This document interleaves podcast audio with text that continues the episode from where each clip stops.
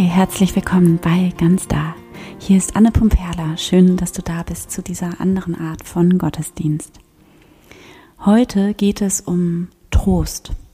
Und zwar nicht, also das ist jetzt hier nicht unbedingt eine trostspendende Predigt oder sowas, sondern ich möchte heute wirklich gerne über Trost sprechen mit dir oder hier einfach einmal ein paar Gedanken dazu teilen. Und ursprünglich war die Idee, eine Meditation zum Thema Trost für dich aufzunehmen, also beziehungsweise eine Trostmeditation, eine trostspendende, tröstende Meditation. Und das mache ich auf jeden Fall auch noch. Die kommt dann nächste Woche. Und das war der Wunsch einer Hörerin, auf den ich sehr, sehr gerne eingehe. Und als ich dann jetzt aber angefangen habe, über diese Meditation nachzudenken und mich selbst in das Thema nochmal einzuarbeiten, ist mir klar geworden, dass Trost gar nicht so einfach ist, dass Trost ein unglaublich wichtiges Thema ist und aber auch ein Thema, zu welchem es so viele Missverständnisse gibt, was ähm, ja oft so missverstanden wird in unserer Gesellschaft oder was wir selbst auch oft gar nicht so richtig gut können oder wo vielleicht gar nicht so richtig klar ist, was damit eigentlich gemeint ist und was aber auch nicht damit gemeint ist. Und deshalb ist es mir hier einfach doch wichtig, bevor wir meditieren, heute erstmal noch mal ein paar Gedanken mit dir zu teilen zum Thema Trost. Und meine Intention, mein Wunsch für diese Folge heute ist es, für dich eine andere Perspektive auf Dunkelheit zu eröffnen, also auf Trauer, Leiden, Schmerz, den wir erfahren, den wir in unserem eigenen Leben erfahren, den wir in der Welt permanent erfahren, wenn wir in die Welt blicken und darauf einfach nochmal eine andere Perspektive zu eröffnen, eine heilsame Perspektive, eine Perspektive von Offenheit und Zuversicht und ja, eine öffnende, raumschenkende, generous will ich die ganze Zeit sagen, also eine großzügige äh, Großzügigkeit im Blick auf die Dunkelheit und den Schmerz, den das Leben auch ausmacht der, der einfach zum Leben dazu gehört, bei dir selbst, bei anderen Menschen, was, was zum Menschsein dazu gehört. Und diese Großzügigkeit, diese großzügige Haltung im Blick auf die menschliche Erfahrung mit allem, was dazugehört, das ist für mich mit das wichtigste, wichtigste Geschenk oder wie das Zentrum einer christlichen Spiritualität. Und das ist mein Ziel für diese Folge heute, dich dazu ein bisschen zu inspirieren oder die Perspektive, diese Perspektive so ein bisschen zu eröffnen oder zu, zu schildern. Und nächste Woche werde ich dann die Meditation dafür für dich aufnehmen. Und genau. Und jetzt also erstmal vier oder fünf Punkte ähm, oder Gedanken, kurze Gedanken dazu zu, zum Thema Trost. Als ich mich jetzt nochmal in das Thema Trost eingearbeitet habe, habe ich gemerkt, dass Trost oft so einen Beigeschmack hat. Also für mich auf jeden Fall. Für mich auch als Seelsorgerin, ehrlich gesagt. Trost klingt für mich manchmal so nach dem, was Trauer wegmachen soll. Oder was eine Wunde, eine Verletzung, ja, wegmachen soll. Ein Trostpflaster. Trost soll die Traurigkeit verstecken und zudecken und wegmachen. Also das Trost sozusagen, das ist wie ja, so von außen, von oben herab, wie so eine externe Lösung mitgebracht wird. Und diese Lösung, die soll dann machen, dass die Traurigkeit wieder geht oder so. Und ich, ich glaube, ich will da jetzt nicht, also, äh, also ich, ich habe da sicherlich irgendwie Vorurteile, aber ich, ich glaube, dass das auch in gewissen Glaubenskontexten, sag ich mal, ich weiß nicht, vielleicht im evangelikalen Bereich vielleicht, dass es da oft so eine Art von Kommunikation gibt, so von wegen, ich bringe dir jetzt mal die Lösung mit und erzähle dir vom Glauben in Anführungsstrichen oder vom von Gott in Anführungsstrichen und dann bist du aber auch gefälligst getröstet und dann ist jetzt alles wieder klar. So als wäre Trost wie ein Gegenargument gegen Trauer, gegen Leiden, gegen Schmerz. Und zum Beispiel auch die Seligpreisung von Jesus selig sind, die da Leid tragen, denn sie sollen getröstet werden. Das ist einfach, wenn man auf diese Weise Trost versteht, also Trost als das, was Schmerz wegmachen soll, dann klingt diese Seligpreisung von Jesus total falsch und unangemessen. Das ist halt so also ich kann es überhaupt nicht, ich, man kann es überhaupt nicht wagen, das auszusprechen in einer Situation von Trauer, sondern das ist dann einfach, ja, unangemessen. Wenn Trost verstanden wird als das, was Leid wegmachen soll, dann ist dieser Spruch, dieses selig sind, die da Leid tragen, denn sie sollen getröstet werden, das ist dann halt, ähm, ja, einfach falsch, unan, unangebracht in einer Situation von Trauer.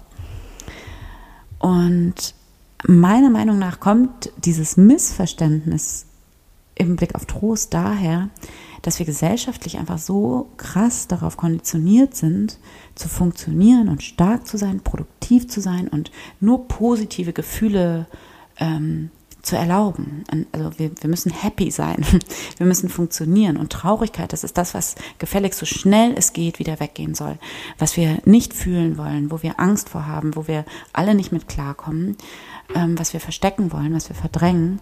Trauer, Leid, Schmerz sind nicht willkommen. Und was wir aber lernen können im Gebet, in der Stille und gerade auch in der jüdisch-christlichen Tradition, in den Psalmen, und was für mich eben dieses riesige Geschenk des christlichen Glaubens ist, das ist, dass das Verständnis von Trost hier komplett umgedreht wird. Nämlich nicht als etwas, was das Leiden, den Schmerz, die Trauer wegmachen soll und was da drüber geklebt wird wie so ein Pflaster oder wie, so eine externe von außen mitgebrachte Lösung, sondern im Gegenteil. Der Trost ist nicht das, was über der Trauer was über die Trauer drüber gelegt wird, sondern der Trost ist der Raum, in dem das Leiden, die Trauer sein darf. Bei Trost geht es darum, dass die Trauer, der Schmerz, das Leiden da sein darf und hier wirklich hinzusehen und dem Schmerz Raum zu geben, der Dunkelheit, dem Leiden Raum zu geben, Zeit zu geben und dann liegt darunter der Trost. Und nach und nach, mit ganz, ganz viel Zeit, mit ganz viel Raum, mit ganz viel Stille, wird der Trost sozusagen entdeckt als das, was auch da ist, was auf dem Grund des Schmerzes liegt. Und das tatsächlich in einem ganz wörtlichen Sinne, denn Trost kommt etymologisch, ähm, kommt Trost von Vertrauen, also Trust, mm, also innerer Festigkeit, seelischem Halt aus dem wir alle hin und wieder mal rausfallen oder rausrutschen irgendwie, wenn irgendwas passiert in unserem Leben oder auch in der Welt, was uns einfach zutiefst erschüttert. Und Trost in diesem wörtlichen Sinne von diesem Vertrauen, diesem Urvertrauen, diesem seelischen Halt, das ist nicht etwas, was wir irgendwie machen können oder produzieren oder herbeiführen, für uns selber nicht und für andere auch nicht. Wir können nicht einfach umschalten und das Programm wechseln, oder den Trost da einfach so drüberlegen über das Leiden. Das, das geht nicht. Und es gibt auch nicht irgendwie ein Rezept für Trost. Und manchmal stellt sich Trost dadurch ein, dass man was Bestimmtes sagt und manchmal stellt sich Trost dadurch ein, dass man eben nichts sagt. Und es gibt nicht irgendwie die eine Lösung oder den einen Weg für Trost oder um zu trösten. Und die Sache ist nämlich, dass Trost in diesem Sinne, in diesem biblischen Sinne, sage ich jetzt mal, gar nicht auf derselben Ebene liegt wie unser Schmerz, unsere Trauer oder das Leid.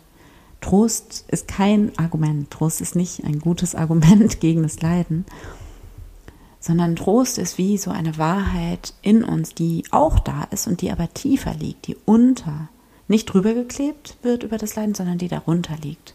Trost ist die Wahrheit, die unter dem Leiden und dem Schmerz und der Traurigkeit liegt. Und darum es geht bei Trost nie, nie, niemals darum, die Trauer, den Schmerz, das Leiden, die Dunkelheit wegzumachen oder zu verdrängen oder kleinzureden, sondern im Gegenteil. Trost verdrängt nicht die Dunkelheit, die da ist, sondern Trost ist der Raum, in dem die Dunkelheit sein darf. Und dadurch wird es ein kleines bisschen heller. Und in diesem Sinne lässt sich dann nämlich der Satz von Jesus aus der Bergpredigt ganz anders verstehen, nämlich, dass in den Seligpreisungen genau dieser Raum aufgemacht wird. Der Raum nämlich für all das, was wir in unserer Gesellschaft und in unserem Leben nicht haben wollen, was wir so gerne loswerden und verstecken wollen, was so unbequem ist, so anstrengend. Alle sind eingeladen das ist doch diese so simple und schlichte und so empörende Botschaft von Jesus. Alle sind eingeladen. Die Leidtragenden, die Trauernden sind eingeladen als eben diese und sind sozusagen immer schon gehalten in einem Raum aus Trost. Und schließlich noch ein letzter Gedanke dazu heute, der mir fast der wichtigste ist. Für Trost braucht es ein Gegenüber. Trost geht nicht alleine.